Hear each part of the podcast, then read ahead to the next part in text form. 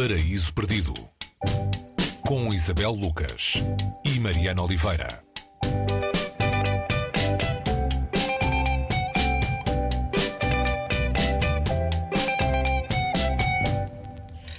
Hoje no Paraíso Perdido, uh, um clássico, acho que podemos chamar disso. Uh, habitualmente a palavra clássico costuma ser muito volumosa, mas este tem a particularidade de ser um clássico muito breve. Um, falamos de A Morte de Ivan Illich, de Tolstói. O que é que atormenta este homem, Ivan Illich? Uh, o que é que lhe passa pela cabeça quando sente que a morte se está a aproximar? Isabel. Olá, Mariana. Sim, estavas a falar de um clássico. É um classicão em formato inho. São 120 páginas, mais ou menos, na edição portuguesa. Um, e é um homem que, quando pressente que, que, não lhe resta muito tempo de vida, está de mal com a vida, mas também não está muito, muito bem com a morte. Um, ou seja, aquilo, que, aquilo a que se chama morte, uh, no caso dele, é um sentir que vai morrendo. E vai morrendo quando sobretudo quando se vê quando se vê uh, confinado a casa uh, e à família. E nesse nesse nesse confinamento nesse confinamento provocado por uma doença um, ele percebe a mentira uh, e esta é uma das, das expressões mais mais ditas no livro a mentira em que vive. Um, ele casou por conveniência se assim se pode dizer com uma mulher rica e bonita teve uma profissão um, respeitável e há uma altura em que ele, numa espécie de acidente, um, acha que um rim ficou pressente esta, esta, esta, esta, esta ideia de presságio, ficou-lhe que aquele rim uh, será uh, a, morte dele. E conhecemos-lo um, quando ele está a ser velado. É um, é um, livro que começa pelo fim, assim Posto pode dizer. Quase, sim. sim.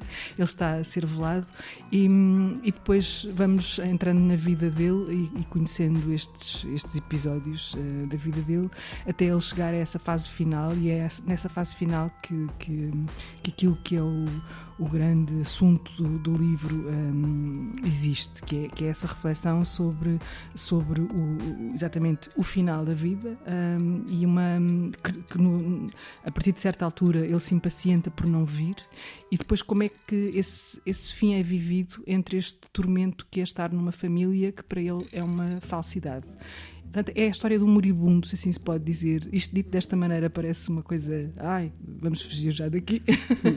Mas é escrito por um senhor chamado Tolstói e é muito bem. Uh, ou seja, todas estas uh, reflexões sobre o que é isto da vida e da morte estão ali uh, de uma maneira muito bem escrita e que nos faz olhar para este livro como de facto um dos grandes livros da literatura do mundo. Não é? Justamente eu gostava de te perguntar se consegues explicar-nos eh, o que é que o como é que o livro em tão pouco tempo, o que é que o livro em tão pouco tempo, em tão poucas páginas, uh, faz para que tenhamos, para que o tenhamos como um dos exemplos mais eh, importantes da percepção aguda da natureza humana. Sim, é um livro escrito já no, no, no final da, da vida do, do Tolstói e, e, para quem leu uh, para quem leu livros como Ana Karenina ou A Guerra e Paz e sabe do, do, do, que se está a falar, é como se ele ali tivesse numa espécie de síntese daquilo que é essencial na existência humana, não é? Aquilo que é, que é muitas vezes a hipocrisia. Está ali, ali naquela família, naquele homem, há uma crítica à, à, sociedade uh, muito eficaz e muito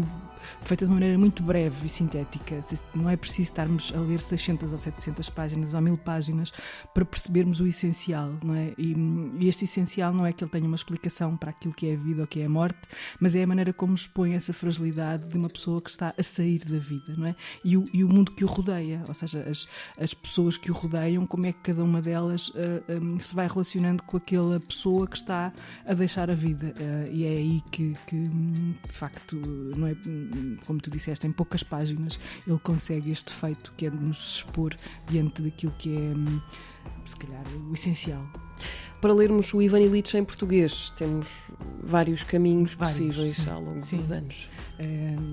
Não, há, não sei se, se, há uma edição recente, eh, não me lembro que tenha havido uma assim muito recente, mas há muitas uh, por aí. Espero que em algumas livrarias não seja difícil de encontrar uh, a morte de Ivan Illich. Uh, a Relógio d'Água tem uma, e é, é, esta que eu, é esta que eu tenho, mas é uma edição muito antiga, portanto não, não sei se, se, se já houve alguma posterior a essa, nessa editora, mas há há, muitas edições em, em, português de Portugal na, na, por aí, espalhadas.